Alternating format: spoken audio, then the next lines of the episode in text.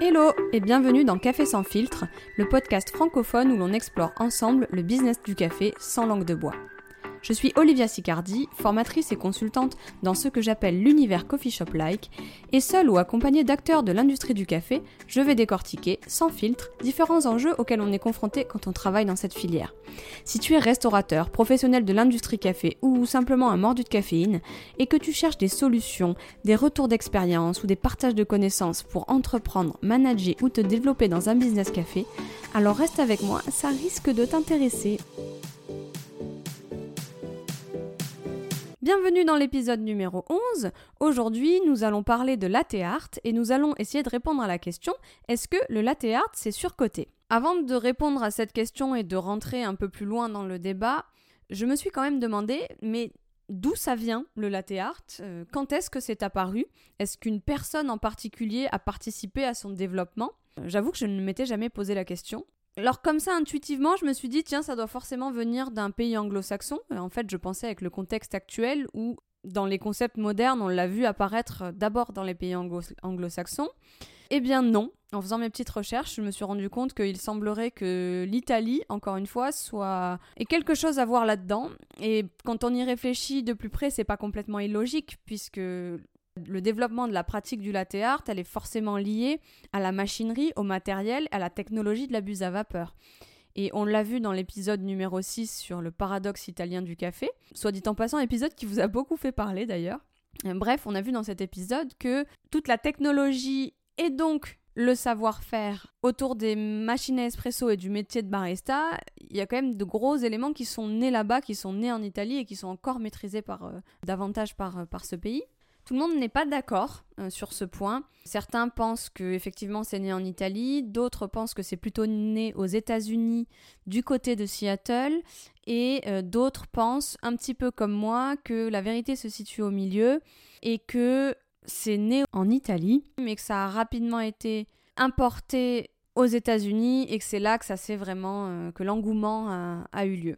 et, dans tous les cas, on parle de Seattle pour les États-Unis et c'est pas complètement illogique non plus, puisque Seattle ça reste quand même un des berceaux du café et des coffee shops tels qu'on les connaît aujourd'hui, puis du café de spécialité. Euh, c'est là que ce que j'appelle moi l'univers coffee shop-like, que de nombreuses tendances et pratiques qui sont encore là aujourd'hui ont vu le jour. On a des entrepreneurs euh, qui ont créé des petits établissements qui sont aujourd'hui des empires, où les pratiques d'utilisation de la bise à vapeur, de texturisation du lait, d'extraction de l'espresso, euh, mais aussi de travail avec différentes origines, avec des blends, etc., ça s'est quand même pas mal développé à Seattle. Euh, si je dis pas bêtises, Starbucks est né là-bas. Alors vous allez me dire ah mais on n'aime pas Starbucks, c'est pas c'est pas bon, c'est pas café de spécialité. Oui, je suis tout à fait d'accord. Mais comme je, je, le dis souvent ici, je trouve que d'un point de vue business, c'est des génies. Et n'oublions pas que ils ont ils font partie des premiers et parfois encore des seuls aujourd'hui à travailler le lait, à le texturiser à l'échelle d'une grande euh, franchise euh, avec énormément de points de vente. Souvent, quand ça passe à l'étape franchise, euh, ça passe sur de la machine automatique où on le sait, la qualité du lait n'est pas toujours au rendez-vous. Euh, Starbucks développe des machines qu'on ne peut pas acheter euh, si on n'est pas Starbucks, qui sont développées en Suisse uniquement pour eux. Et tout a été automatisé dans l'extraction de l'espresso. Par contre, la buse à vapeur, elle reste dans la plupart des cas manuelle. Et en tout cas, à leurs origines, quand c'est né à Seattle, le travail du lait était quand même au centre du concept, donc ça ne m'étonne pas tant que ça. Et puis d'autres coffee shops euh, là-bas ont, commencé à, faire ça. Ça ne m'étonne pas complètement qu'on évoque Seattle quand on parle de la naissance du latte art. Dans tous les cas, les premières buses à vapeur, la technologie euh, a vu le jour euh, au début des années 1900, en 1901 plus précisément. Euh, le temps de mettre en place des brevets, etc., ça a vraiment été commercialisé entre 1906 et 1910. et les premières pratiques de la art ont commencé à arriver dans ces eaux-là avec alors là, j'ai été surprise et bon, j'ai pas trouvé de photos, mais des dessins d'abeilles dans un premier temps. Et ensuite, c'est dans les années 80, aux États-Unis, cette fois-ci à Seattle, qu'on a commencé un petit peu à institutionnaliser ça avec euh, le cœur, la tulipe et surtout la Rosetta, qui marque un petit peu les trois incontournables dessins du, du qu'on retrouve dans le latte art, euh, dans le café de spécialité, dans l'univers euh, coffee shop-like.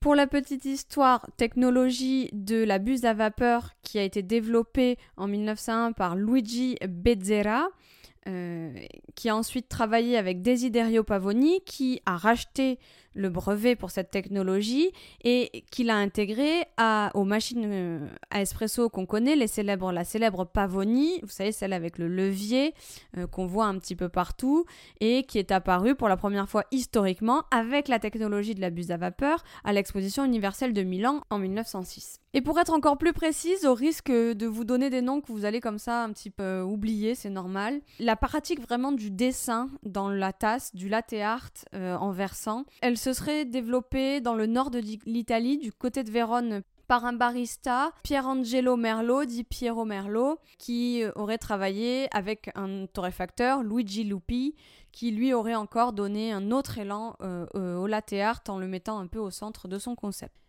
Et puis, c'est dans les années 80, autour de Seattle, mais à d'autres endroits des, États-Unis et des pays anglo-saxons en général, que vraiment ça s'est développé, démocratisé et qu'on a commencé à voir de plus en plus de figures se, dessiner. Pour vous donner quelques chiffres, entre 2015 et 2022, le nombre de photos de latte art postées sur Instagram, c'est une augmentation de 4500%. C'est quand même assez énorme. Alors revenons-en à nos moutons, est-ce que le latte art c'est bien ou est-ce que c'est surcoté? Les professionnels de la restauration, certains se disent peut-être que euh, faire des dessins dans leur latte, c'est superficiel et que l'essentiel est ailleurs, euh, quelque part entre le goût et l'authenticité. Alors mon avis, sans plus de suspense, c'est est-ce que le latte art est surcoté? Oui et surtout non. Euh, les deux sont liés et je vais essayer de vous expliquer tout ça. Alors oui, euh, derrière le comptoir, moi, il m'arrive d'être agacé par les Instagrammeurs qui se ruent sur la tasse que je viens de leur servir euh, sans même un échange ou un sourire pour s'empresser de poster une photo. Et ce qui me dérange surtout, c'est que le métier de barista ne se résume pas au latte art.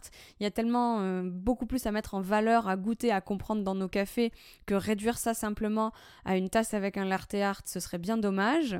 Mais voilà, comme souvent, la vie est faite de nuances et euh, le latte art, c'est loin d'être inutile. En tout cas, c'est loin d'être futile. Et, je vais essayer de vous expliquer pourquoi. Alors, oui, c'est surcoté. Pourquoi? Parce qu'on a malheureusement tendance à réduire les compétences d'un barista au latte art. Euh, je ne compte plus les annonces de recrutement pour des baristas où les seules compétences qui sont listées, c'est être capable de faire des dessins, du le cœur, la tilupe, etc. Et on ne parle pas du tout du reste, on ne parle pas de savoir régler un moulin, on ne, on ne parle pas de savoir identifier une extraction correcte. D'ailleurs, parmi les tests qu'on vous fait faire sur le terrain parfois, euh, donc vous participez à un entretien d'embauche et le, gérant, le recruteur, euh, a souvent l'intelligence de vous dire bah si vous voulez, vous pouvez aller derrière la machine et puis on fait, on fait comme ça une petite mise en situation. Moi, je trouve que c'est très positif. Le problème de ça, et moi je l'ai vécu trois ou quatre fois, c'est qu'à chaque fois, on nous demande que de faire des latte art. On nous demande pas de régler un moulin, on nous demande pas de voir comment est-ce qu'on entretient une machine, euh, ou de voir comment est-ce qu'on va conseiller un client en fonction de ses besoins. Non, on, vraiment, on nous demande de faire du latte art systématiquement, et je trouve ça assez dommage. Et ça, ça revient à reléguer le produit et la qualité du produit au second plan, à ne privilégier, à ne mettre en avant que les apparences. Euh, et alors, non seulement les apparences sont souvent trompeuses, euh, mais même si l'image qu'on donne, les apparences, c'est important, on l'a vu dans l'épisode sur l'image de marque, s'il n'y a que ça, si ce n'est pas rattaché à une réalité produit, à une réalité terrain, eh bien ça ne vaut rien, et, bien au contraire. Et donc je trouve ça dommage. Il y a vraiment bien plus à aller chercher dans ces métiers-là. Et du coup, ça ne va pas dans le sens de la qualité du produit. Parce qu'on va se retrouver avec ces pratiques-là, on voit des baristas qui sont des artistes, certes, et bravo à eux parce que moi, c'est clairement pas. J'ai la base du latte art, mais c'est clairement pas un domaine dans lequel j'excelle plus que ça. D'ailleurs, je dis souvent, voilà, euh, dans mes formations, avec moi, vous allez avoir la base. Maintenant, si vous voulez vous préparer au championnat, c'est pas avec moi qu'il faut le faire. Je n'en suis pas capable.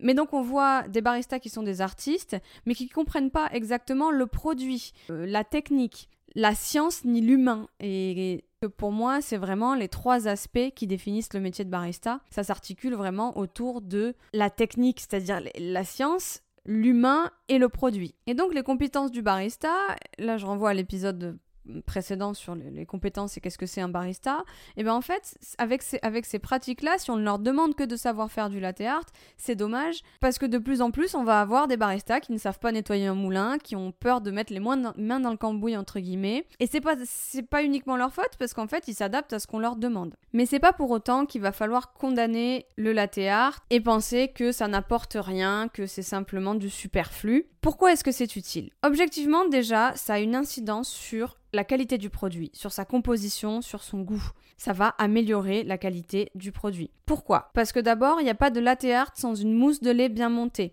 avec le bon niveau de sucrosité, de crémeux et la bonne température qui se développe. Si vous ne texturisez pas votre lait correctement, si vous avez une mousse qui est trop aérienne, avec des bulles d'air trop grosses, vous ne pourrez jamais dessiner. Et inversement, si vous n'avez pas assez incorporé d'air, que vous avez brûlé votre lait, vous ne pourrez pas non plus euh, dessiner. Quand il y a un latte dans la tasse, ça nous permet de dire, nous consommateurs, tiens, c'est une mousse de lait avec des bulles fines, où il y aura, on va dire, 90% de chances supplémentaires d'avoir le bon niveau de sucre et le bon niveau de crémeux naturel. On l'a dit, il y a une maîtrise des températures en lien avec l'hygiène. Le lait, je vous le rappelle, c'est un produit qui n'aime pas être chauffé trop.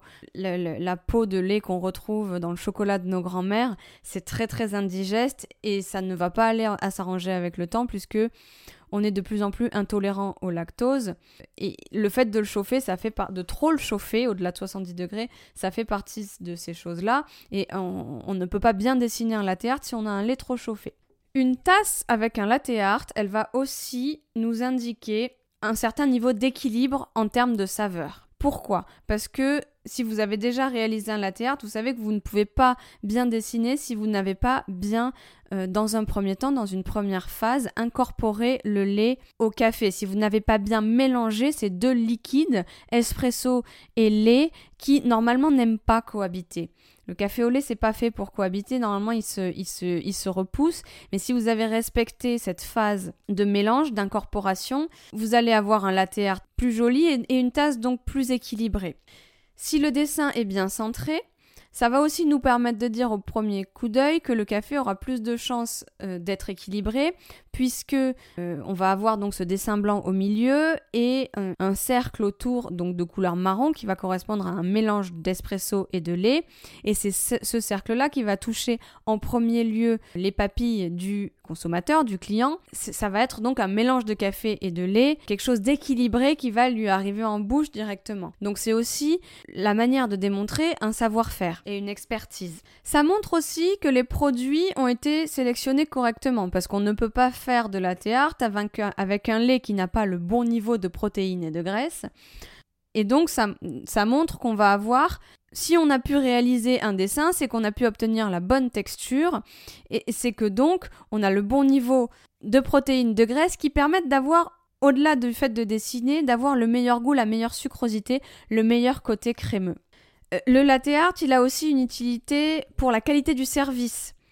Euh, souvent, ça fait peur aux serveurs, mais si vous êtes habitué, un latte art qui est réalisé correctement, on est vraiment, euh, le niveau, on est vraiment, on, remplit la tasse complètement, ça déborde un petit peu, ça fait un espèce de petit dôme de mousse très très fine, et pour autant, ça ne déborde pas, c'est-à-dire que euh, le serveur va pouvoir euh, servir sans que ça, sans que ça déborde. Euh, c'est parce qu'il y a une maîtrise derrière et quand il y a un latte art, c'est systématique que ça fasse ça. Donc ça nous force à choisir le bon produit, le bon lait, on l'a dit avec le bon niveau de protéines, mais aussi le bon café. Certains cafés qui sont trop acides ne vont pas permettre au latte art de rester en tasse. Ça va, ça va. Vous savez que l'acidité et le lait de vache ne s'aiment pas. Ça va créer des bulles, ça va créer de la mousse. Et en plus, ça sera pas bon au goût puisque euh, le lait a tendance à être. Euh, les boissons lactées sont sublimées par un certain niveau d'amertume. Donc ça va un peu forcer, amener le barista à faire un travail de sélection, à faire un, vrai travail d'élaboration de, de recettes avec un café qui ne soit pas trop acide, un lait qui soit correctement chargé en protéines et en lipides pour obtenir la bonne sucrosité naturelle, le bon niveau d'acidité et d'amertume de la boisson. Donc l'impact sur le produit, il est réel, il est objectif. Et maintenant, subjectivement, il y a aussi un impact. Vous savez qu'on ne mange pas qu'avec la bouche et je rencontre de plus en plus de personnes, de passionnés, qui sont passionnés du produit, mais qui sont aussi passionnés de l'ambiance, parfois même qui ont découvert le produit, qui ont découvert le café via l'ambiance des coffee shops, via l'image de marque et le latte art, il participe à la perception de cette image et de cette ambiance. Ça va rajouter un côté chaleureux. On l'a dit plusieurs fois, on ne mange pas qu'avec la bouche, euh, les autres sens sont impliqués et je trouve ça particulièrement vrai dans le café. Euh, le toucher, on a tous l'image d'une boisson chaude réconfortante qu'on tient à deux mains pour se réchauffer, euh, pour se réchauffer le cœur et le corps. L'odeur et la vue. Et le latte art, c'est complètement la vue, c'est complètement l'impact positif qu'on va avoir si on voit un beau café, quelque chose, un beau latte art. On va davantage conditionner son cerveau à apprécier la boisson qu'on s'apprête à déguster. Dans ce cas-là, si on a autant d'arguments objectifs et subjectifs en faveur du latte art, pourquoi est-ce qu'on a autant de détracteurs, parce que de plus en plus, et c'est souvent un peu ce qui oppose euh, la, restauration traditionnelle, ou en tout cas euh, la génération des, des professionnels euh, du café dit artisanal par opposition aux professionnels du café de spécialité, de la, ce qu'on appelle la nouvelle vague, la, la, vague numéro 2, numéro 3 du café de spécialité. Un des points qui les oppose, c'est le latte art. Et donc pourquoi est-ce qu'il a autant de détracteurs? Eh bien c'est parce que la mise en place d'un latte art dans ces boissons, ça a plusieurs implications. D'abord, en termes de temps. Alors, il n'en faut pas beaucoup plus. S'il y a un écart de plus de 10 secondes pour produire euh, par exemple un latte euh, avec ou sans latte art, c'est que votre café sans latte art, vous ne le faites pas bien parce que normalement, même sans faire un dessin, pour faire un bon latte, on doit prendre le temps d'incorporer, de mélanger les deux liquides et, ça prend un peu plus de temps que verser euh, une des deux autres implications, c'est la formation et l'un de ces salariés, de ces baristas qui vont réaliser ce latte art et l'investissement que représente la formation en termes de temps, en termes d'argent. Parfois, vous dites, oui, j'ai pas, j'ai pas le temps de former des baristas au latte art puisque de toute façon, j'ai un trop gros turnover. Pour moi, si vous en êtes à ce niveau de réflexion, c'est que quand même, pour la rentabilité de votre business, il faut aller chercher un petit peu plus loin. Pourquoi est-ce qu'on ne garde pas plus de six mois ses salariés? Et l'aspect de la formation, il est un petit peu délicat, parce que sur d'autres aspects, sur d'autres sujets, le barista, il peut tout à fait se documenter ou s'entraîner chez lui sans trop de matériel. Euh, je trouve que avec des méthodes douces à la maison qui ne nécessitent pas un matériel très onéreux, on peut arriver à comprendre le concept de la granulométrie, à entraîner ses papilles, euh, à entraîner son palais et on n'a pas pour ça besoin d'une euh, machine euh, à espresso euh, semi-pro qui coûte quelques milliers d'euros. Par contre, pour le latte art, je vois pas comment faire autrement.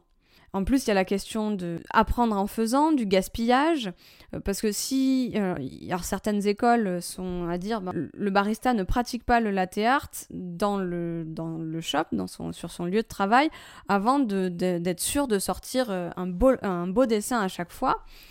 Euh, donc ça veut dire que quand est-ce qu'il va s'entraîner? Il va s'entraîner sur des boissons qu'il va forcément jeter. Donc ça pose la question du gaspillage. Alors même si aujourd'hui il y a des solutions qui se développent, euh, soit avec du savon, soit euh, des espèces de petites fioles, mais bon ça coûte quand même 60-70 euros d'un liquide concentré qui mélangé à l'eau reproduit exactement la même texture que le, lait. Ça permet de s'entraîner, mais, mais je trouve que c'est judicieux dans le cadre de l'entraînement pour la participation à un championnat, mais ça ne l'est pas pour, pour un barista pour qu'il puisse être opérationnel dans, dans son shop.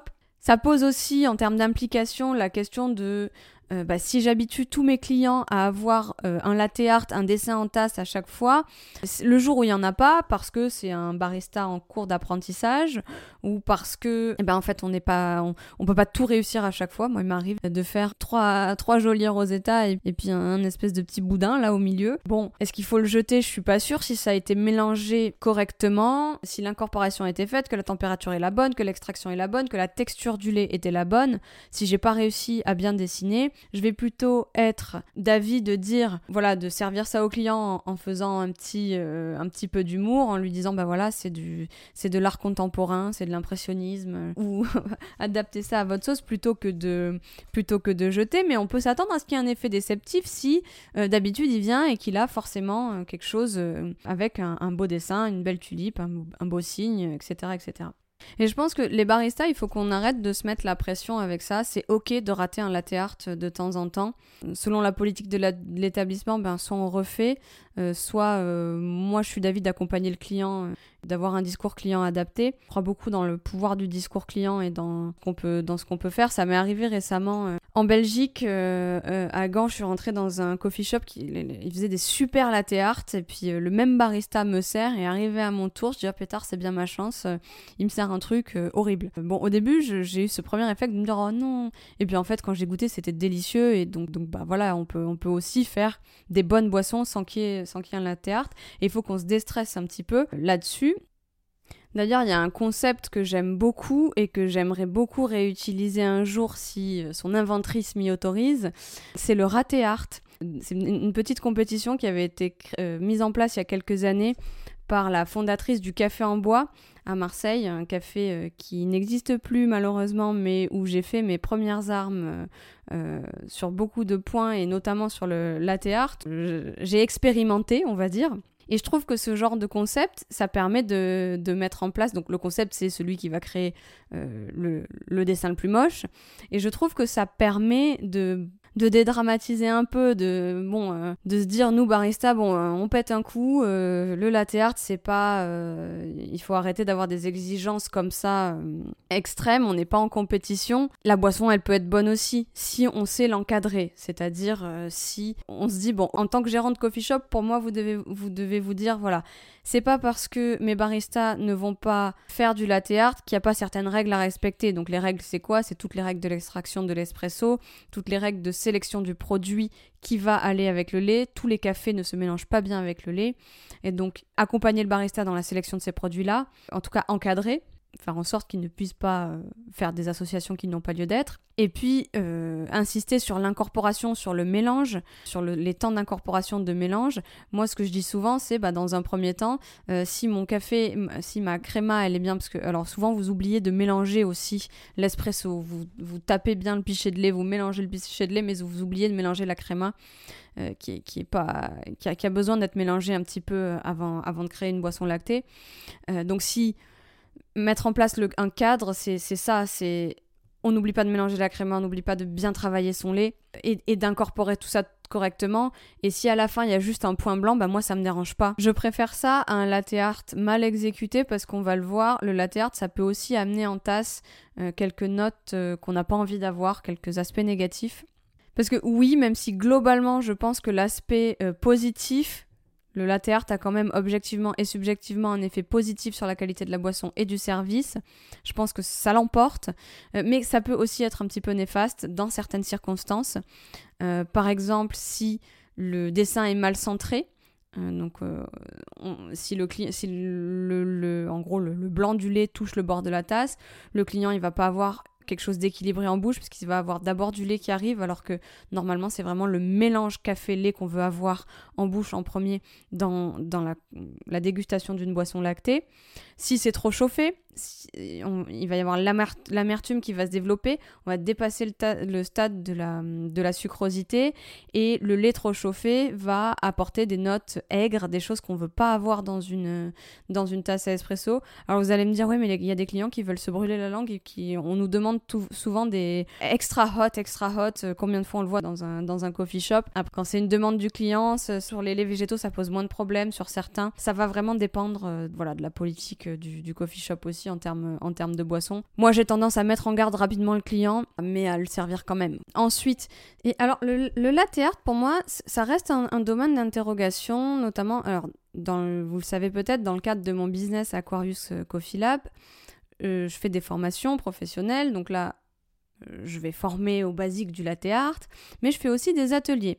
Je distingue formation et atelier. Les formations, euh, c'est des choses qui vont vous permettre de développer des compétences professionnelles que vous allez mobiliser dans le cadre d'un métier ou d'un nouveau métier. Et les ateliers, c'est plus de la découverte, ça s'adresse aux particuliers qui vont pas utiliser ce qu'ils ont appris dans un cadre professionnel. Et dans le cadre des ateliers, je suis frappée à chaque fois. Je propose des ateliers méthode douce, euh, des enfin tout un tas d'ateliers, découverte du café de spécialité, partenariat avec un torréfacteur. Au mois de janvier, on va commencer à proposer des, ateliers autour de, de, la torréfaction. Et moi, ce qui me, ce qui me frappe à chaque fois, c'est que l'atelier le plus demandé, c'est l'atelier latte art. Et je ne comprends pas, puisque c'est quand même difficilement reproductible à la maison, euh, puisque la plupart des, participants à cet atelier euh, ne disposent pas d'une machine. C'est normal, hein, ça coûte plusieurs milliers d'euros.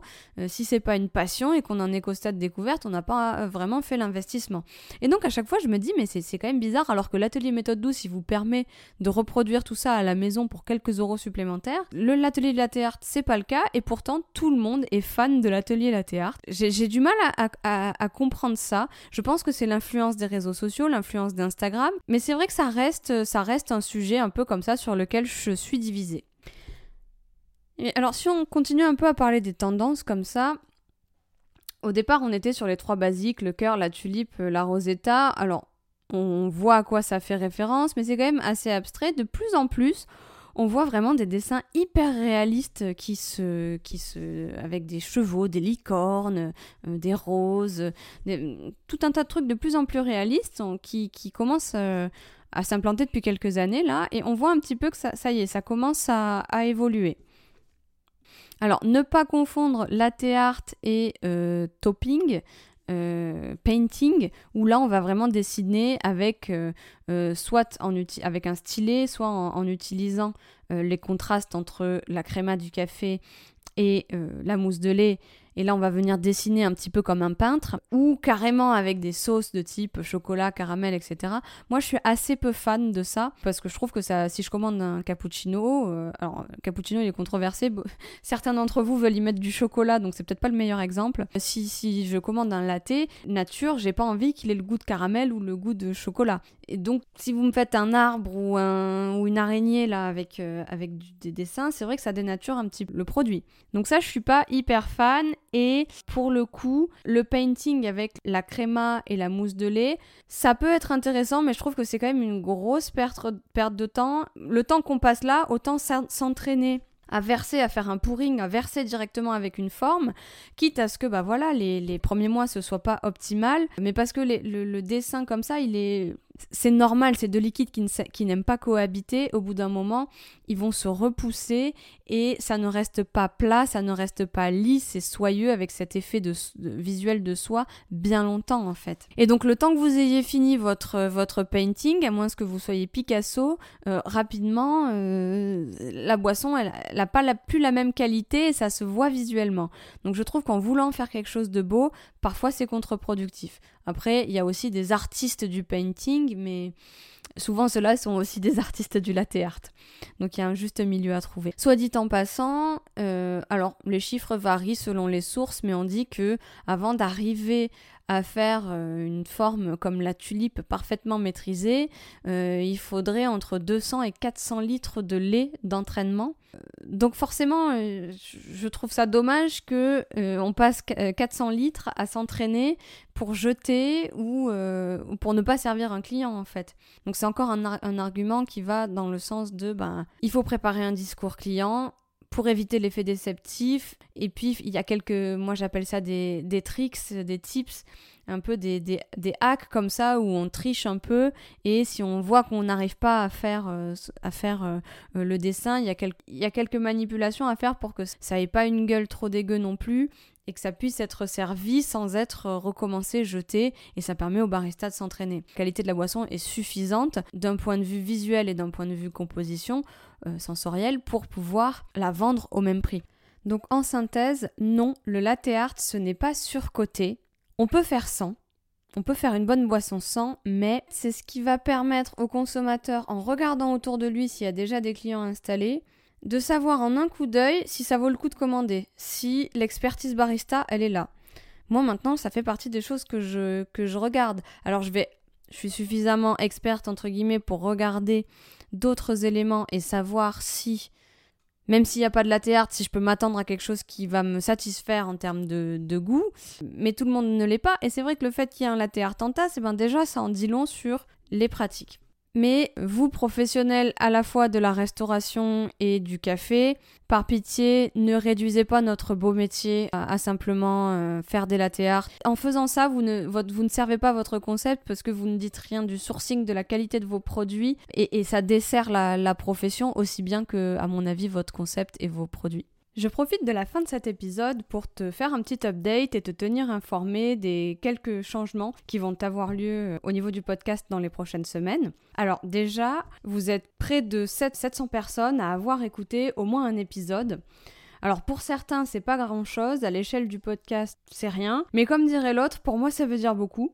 Je pensais pas qu'il y aurait un tel engouement si rapidement sur des sujets qui sont quand même assez spécifiques. Je pensais pas que ça intéressait autant de monde, mais tant mieux, ça veut dire que la communauté café grandit. Et donc je suis ravie parce que si je peux aider au moins une personne à répondre à des interrogations, à apprendre quelque chose, à, faire des analyses avec moi, et ben j'ai tout gagné. Et c'est d'ailleurs pour ça que j'ai lancé euh, la semaine dernière un appel à contribution sur les réseaux. Vous avez été très nombreux à y répondre, euh, soit pour me suggérer des sujets que vous souhaitez voir abordés, soit pour proposer euh, bah, votre témoignage, pour participer et partager votre expérience et vos connaissances. Le revers de la médaille de ça, c'est que j'ai presque pas assez de temps pour enregistrer avec tout le monde. Alors je me, me plains pas du tout, hein, c'est génial et je vais continuer à faire ça et je suis vraiment ravie. Par contre, ça reste une activité euh, secondaire pour moi, c'est non lucratif, je ne gagne pas d'argent avec le podcast, au contraire, euh, je fais ça parce que, alors d'abord ça a redonné un peu un souffle à ma passion café que j'avais un peu perdu de vue, et en plus partager, euh, et ça demande comme je démarre beaucoup de temps pour monter, enregistrer un épisode, et sans compter les appels, les échanges qu'on a en amont avec la personne pour faire connaissance et pour décider un petit peu d'un angle d'attaque. mais je me plains pas du tout, c'est vraiment, je, je suis ravie et je vais continuer à faire ça, j'espère, longtemps. Les prochains épisodes vont être un petit peu différents. Sur février-mars, on va avoir beaucoup plus d'épisodes en duo. Au début, j'avais prévu une semaine en solo, une semaine en duo. Bon, euh, comme tout ce qu'on planifie dans la vie, euh, c'est jamais comme ça que ça se passe et c'est tant mieux. Ce qui va se passer, c'est que on va essayer de faire intervenir euh, des experts sur des sujets très précis. Donc il y aura toujours partage d'aventures entrepreneuriales parce que si j'ai bien compris, c'est assez inspirant pour certains. Donc on, ça, je souhaite le garder, garder le côté. On va continuer à parler euh, management, à parler entrepreneuriat, à parler business. Mais j'ai remarqué que les sujets euh, un peu techniques ont quand même eu beaucoup de succès ça veut dire que je pense qu'il y a quand même une demande, que ça intéresse certains d'entre vous. Donc on va aller chercher les experts euh, dans chacun des domaines pour essayer d'analyser tout ça ensemble. L'idée c'est d'alimenter euh, ensemble une boîte à outils. Ensemble c'est les intervenants, moi, mais aussi vous, avec les interactions qu'on peut avoir euh, par ailleurs. Les, objectifs principaux du podcast, si vous me suivez sur LinkedIn, aquarius.coffeelab, sur Insta aussi, vous les connaissez et ils n'ont pas changé. Ce n'est pas d'imposer des visions, des opinions, des avis, de dire bah yaka faucon, c'est comme ça. Euh, non, au contraire, c'est de vous montrer la diversité des pratiques, la diversité des métiers et la diversité des, visions, des opinions sur certains sujets et que vous puissiez faire un petit peu votre marché euh, parmi tout ce qu'on raconte et choisir de garder ce qui vous semble juste, ce qui vous semble approprié à votre aventure café. Alors forcément, quand il y a des pratiques qui me semblent bonnes, je vais essayer de prêcher en leur faveur. Et comme j'ai pas ma langue dans ma poche et que dans les conseils et les formations que je donne dans le cadre de mon business, j'essaie de rester le plus indépendante possible et d'avoir euh, une opinion la plus objective possible, euh, même si c'est jamais vraiment complètement possible, je vais continuer à donner mon avis non sollicité et je vais continuer à, eh bien, à parler tout simplement et, à enregistrer quelques épisodes en solo par-ci par-là. On arrive à la fin de cet épisode, merci pour ton écoute. Si ça t'a plu, n'hésite pas à liker et à partager. Et s'il y a des thèmes que tu souhaites aborder, n'hésite pas à les partager en commentaire. Je te dis à la semaine prochaine pour un nouvel épisode de Café sans filtre.